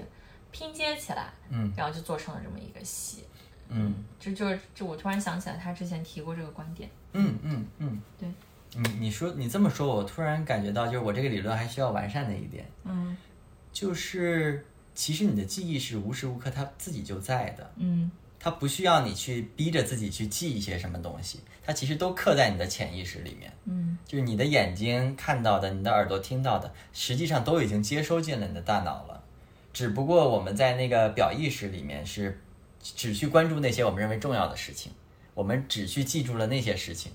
但同时我们不知道的是，在我们的潜意识里面有个巨大的那个数据库在，把所有的事情其实你都已经吸收了。所以你的你的认知、你的人格、你的创造力，无时无刻不是在调取的你那个巨大的那个信息库。嗯对，而当我们放松下来，就是你说的这个五踏，五踏就说你的每一个细胞里都有它的记忆，嗯啊不是你的脑子在命令它该做什么，而是你的身体本身就有知道它该做什么，它有那个记忆想要表达，啊，甚至那个记忆可以追溯到一些很远古的一个状态。对嗯，就想到一个词，就是唤起。对，唤唤起唤醒。嗯。你你高中的时候有什么样的感受吗？有什么变化吗？高中变化还挺大的，嗯。就我说我其实就是本身就是一个挺内向的人，然后初中基本上都在学习。嗯。高中其实我当时中考是失利的，嗯。我中考差一分上就是我我们就是西北最好的中学。嗯。啊，然后就真的就差一分，我就记得特别清楚，我妈当时在那个学校门口哭的那个那个场景，现在都记得，就差那么一分。嗯，然后我就去了一个可能。呃，不是那个什么西北最顶尖武校，就是可能排第六、第七的那个学校。嗯嗯，但我我就觉得，其实我觉得挺好的，因为如果我进到那个学校，我可能不是鸡头，嗯我就是在凤尾，嗯我就更卷。嗯我可能三年全部都会拿来去做做学习上的一些功课，嗯反而是我当时进到那个学校，然后成绩差不多也就全年级五十名左右吧。嗯我高一高二的时候，其实是有大量的时间是用来就是玩各种社团啊、搞团委的这些事情。嗯我现在想起来，我其实非常非常感激那两年，因为它让我看到了我身上原来有这么多的创造力、潜力嗯和这么多领导力，或者说语言表达的能力，就是它带给我的这种能力方面的提升是多维的。嗯或者说他给我一个机会，把我身上这些面相挖掘出来，啊，所以其实我高一高二的时候，其实基本上都都是在玩儿，然后以至于当时我们年级主任就，我记得他当时跟我说，说呃，你要再这么下去，你可能在高考这件事情上你就会失败，就类似于这种。然后包括当时我妈去开家长会，然后我的班主任就会说，学习就是那盘主菜，其他的都是副菜，哎，但你不能把主次颠倒喽。嗯然后我妈回来就跟我说，啊、然后我正儿八经真正发力去学，可能就是高二的下半学期。嗯怎么样个契机我忘了，反正就是基本上可能这些活动也也差不多要退役了，就是有因为有后面的人来，嗯然后就要学习。我我当时其实我一直是一个目标很清晰，我就会拼尽全力去做的人。嗯等于说高一高二我完全对学习上没什么目标，嗯 我就觉得这样就行了。但当时就是觉得很清晰，说我当时就觉得说我想去上海读书，然后要去复旦，我就给自己列了这样一个目标。然后我就记得当时我我哪个老师反正就跟我说说什么我我的水平可能也就是年级三十名左右了，我不可能考进年级前十。嗯，然后我我他说完这个之后的一次，我就考进了年级前十都是。报报复性 学习，对，然后然后我就再也没有出过年级前十，嗯直到高考，笑死了。然后包括后面也拿过年级第一，就是。呀，就你会觉得这个动力机制特别奇怪，就是当没有这些人在你耳边嗡嗡嗡嗡说什么学习最重要什么之类的，嗯，其实你就会去做那些你该做的事情。是，就是我就会去搞搞活动啊什么之类的，嗯对吧？做做演讲啊之类的，就也是我现在在做的事情。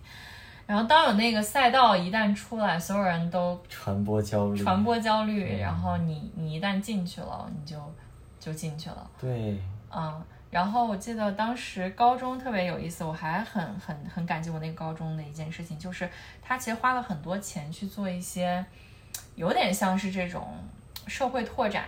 所以他当时投在我们学校投资了一个野外拓展的一个社团。你想想，一个高中，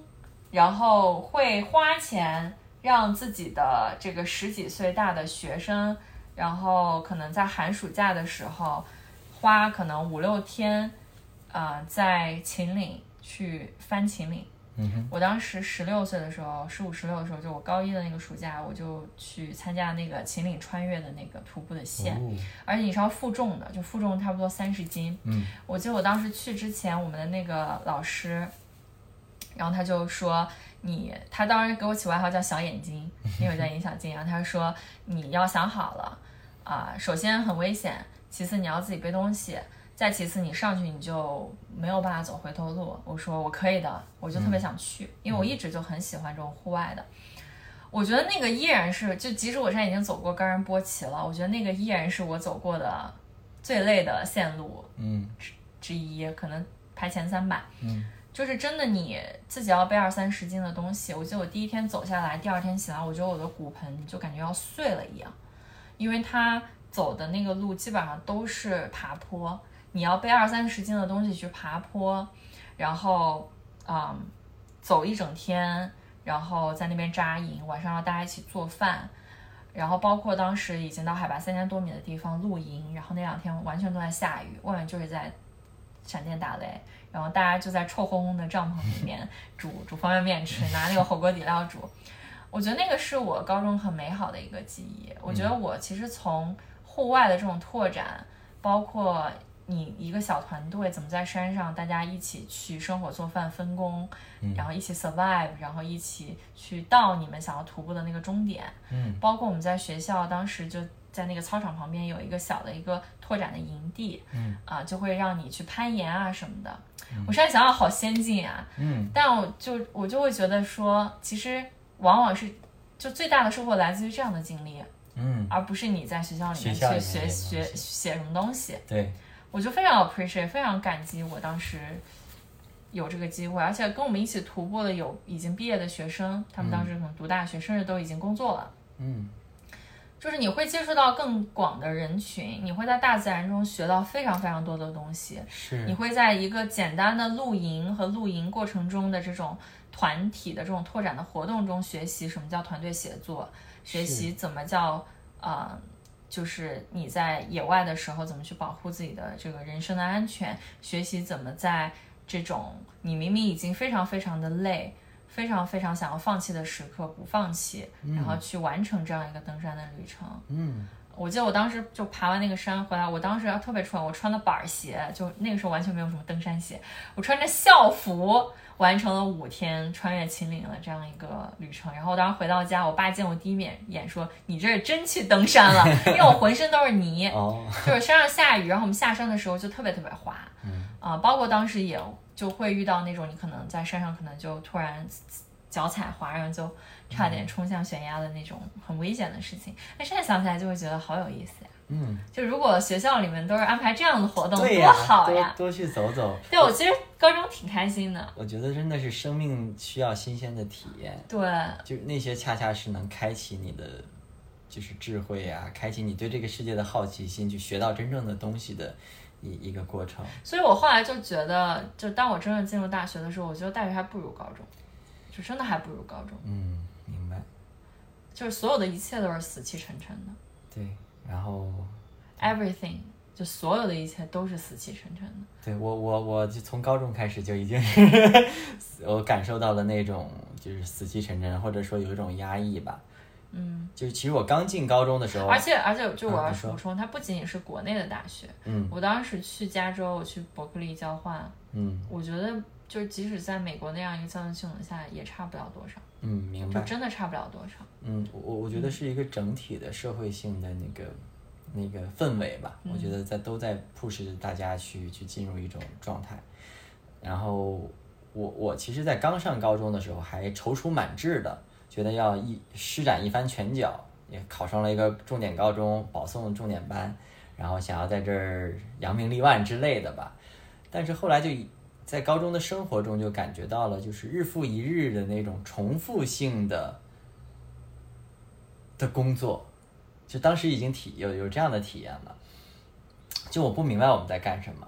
就还是那个老问题，就我不明白我们为什么要考得更高分儿，嗯，这个高分的背后又代表什么？就我老是会去探索本质或者说根源的它背后的逻辑是什么，嗯，但是我解答不了这个问题，我说服不了我自己，嗯，然后我又又开始去变成了一个考试机器，嗯。啊，然后就保证我考的还可以，然后还不错，然后高中的我就更加而且而且高中的时候，比九九六更辛苦，对。就是你每天得六六一七，就这种，他早上六点起床，然后晚上学习学到十二点一点，就这些已经不再是一个标准了，嗯。因为你你一点钟睡觉，别人两点睡觉，你两点睡觉，别人三点睡觉，就变成了一个无限的无底线的一个竞争，恶性竞争了，有点像恶性竞争了，对，就那那为什么大家要这样去去逼自己呢？啊，尤其是我当时特别反感一件事情，就是你其实高二就已经把高中该学的学完了，嗯，高整个高三那一年是用来复习作用的，用来考试的。然后我当时就对这件事情非常的不可思议，你知道吗？就说那这生命中的这一年我到底在干什么？我偷偷说一下，其实我正儿八经就是高三才开始学习的，啊，对，就为你这种人准备的是吧？对，就我嗯高一高二就是混过去的，就混一混还能考前五十，就是这种嗯啊，甚至就是三十到五十名吧，差不多这样子。然后高三正儿八经开始学，一下子哎，年级前十，就这样了。嗯，你你属于真的是很有天分，而且是很真的很能把这些事情做到的人，很有毅力的人。但我其实，在整个高中三年，有一半的学时间都不在学校的。就是我我考试成绩还 OK，然后后来就是从重点班，然后分到了那个普通班以后，就还是能保持到，就是有时候偶尔还会考班级第一，然后班级前十这个样子。然后那时候我每天早上起来六点六点多起来，六点半走到我们家门口的那个公交车站，然后我就去看，有一趟车呢，就十三路呢是去我们的高中学校的，二零八呢就是去海边的，然后就看哪辆车先来，我就先去，我就我就今天决定我去哪儿，啊，就是当时我对学校的那种那种处境就已经觉得这个他们在干嘛，对，已经有有这样的的想法了，然后我当时就有大量的时间去游走，就自己走在路上面，也不知道在想什么，也不知道在干嘛，背着书包自己闷头儿走，然后去看看这看看那，去思考。我花了大量的时间在那个时候去独处，可能也就跟我幼儿园的时候一个人走在滑滑梯嗯旁边是做的是同样的事情，就一个人在在在思考。啊，然后去海边儿，那时候六点半跑到大梅沙，人都没有，就我一个人走在那个沙滩上。对，就是我我走到过很多这种，就是好像是生命的边界，就是所有的你的同龄人，大家都在那个赛道上面，而我走到了场地的最边缘的地方、去看着这一切的发生。然后我不明白，就是那时候我有很多很多的困惑，不明白在干什么，不明白生命的意义在哪儿。对，但我又明明确的知道自己不想去参与到那样的事情里面去，不想把自己的生命和精力投入到那样的竞赛里面去。就当时对我来说也挺矛盾的，就是我有一个黑化了的自己，但同时那个白化的自己，就是另外一面单纯的自己又又很反抗这一点，嗯不想自己变成那个纯粹的学习机器。对，所以就很很自我的矛盾和限制。对，现在回想起来，就是我其实挺感激那个时候的自己，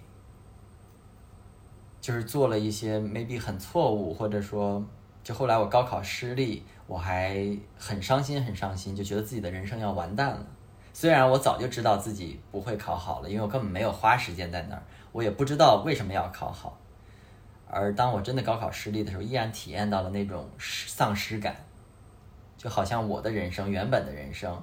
对吧？我保送上这么好的一个高中，原本应该更优秀的一个人生突然不见了，而我再也没有机会去去触及那个人生。当时我会感觉到这个东西，嗯可能直到这个这个阴影吧，直到我三十岁，才真正的慢慢慢慢的消散掉。在那那些年里面，就是在高考失利后面那些年里，还经常会做梦，梦见我回到了那个高中的教室里面去，然后老师跟我们说还有三十天就要高考了，嗯然后我在梦里面我还跟自己说，就是要把握住这次机会，就是这次一定要努力，一定要逼着自己去完成这样一件事情，不管什么原因去完成它，去完成它。然后准备努力了，梦醒了，梦醒来发现啊，已经过去好多年了，就是高考已经过去好多年，就是大学都毕业了，而我永远无法去改变那个当时发生的事情你现在怎么想呢？就三十岁那年，就一下子整个颠倒黑白，嗯，梦想颠倒了。颠倒梦想了。颠倒梦想就是反过来了，是看到很庆幸自己有很多没有完成的事情，嗯很庆幸自己有很多没有去跟别人比赛拿到成绩的那些那些事情。我大学其实按理来说考的还不错了，考上了深深大深圳大学，然后大学也没读完，大二就出来了，去跑去创业。创业呢也没有就是创成什么样儿，然后 搞了两年广告公司，然后又出来了，然后去研究冥想，还跟朋友准备搞一个冥想相关的一个一个事情，但也就搞了两三年，觉得这个事儿嗯也没意思，然后又开始走上路去自己探索，成了一个音乐家，拿着吉他到处到处去唱歌，唱唱歌唱唱唱唱，又跑跑出去玩戏剧，然后跟着戏剧又上了舞台，上了几次，认识了一帮戏剧圈的朋友，做了做，然后现在跑到这个海边来流浪，就是从三十岁那年开始，回过头去看，明白了很多很多事情。有一天我自己走在一个广场上面，我忽然就哭了，我忽然就流眼泪，然后我就开始跟自己说一句话，就是我来到这个世界，此时此刻我不亏欠任何人。我就我就莫名其妙的哭着，然后对自己说这句话：我不亏欠我的家里人，我也不亏欠我的老师、我的同学以及这个社会所有的给我的滋养和机会。我不再亏欠他们了。我此时此刻只为我自己而活，只为彻彻底底的当下而活。因为在那之前，我总觉得我从小到大其实条件真的还不错，家里人给了我很好的物质条件，也给了我很好的生长的空间，然后我也有很好的受教育的机会。我总觉得我应该为别人做点什么，我总觉得我应该更努力一些，去去完成别人认认为对的事情。虽然我自己心里面一直不认可，或者说没有找到具体的答案，没有走通这个逻辑，但我依然想要去完成那些别人对我的期待。而在我三十岁的时候，我终于明白了这么一件事情，它不是不是脑子明白，不是智性的明白，而是我打心底开始认知到，就是我的生命来到这里其实是不亏欠任何人，也不亏欠任何事情的。而从那一刻开始，我看身边的树。我看身边的花花草草，我看阳光，看走过的人群，有一种全新的的感受。那种那种感受就好像我第一次来到这里，第一次看见人，第一次看见花儿，看见草，它们就这么存在着。阳光、太阳就在那儿，空气就在这里，水就在那里。而我意识到，就是他们本来就在这儿，我我会感恩。但是我不会觉得自己亏欠他们，对，这可能就那个时刻到来之前，可能我也自己去探索，真的探索了还挺多年的。我你刚讲这个，我就是因为之前你讲过很多次，但你这次讲，我就有一个有一句话冒到我身体里，就是你原谅了你自己。嗯，对，嗯，就是一个你原谅了你自己。对。而且我看到了，就是我家里人，他们也是第一次来到这个世界，他们也是第一次成为爷爷奶奶，成为爸爸妈妈。嗯，就其实我以前也会对他们有种期待吧。嗯，我期待他们给我一个正确答案。我希望他们能够告诉我该怎么去生活，这个世界该怎么去理理解。但后来我发现，我也不应该对他们期待过高。就是我爱他们，然后我也了解到他们是跟我一模一样的人，第一次来到这个年纪来做这样的事情，他们也不知道一个正确的方法来对待我。嗯，我们都在相互的学习，相互的试探，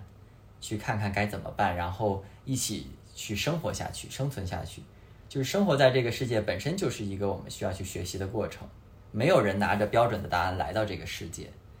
所以。我更应该对自己的生命负责，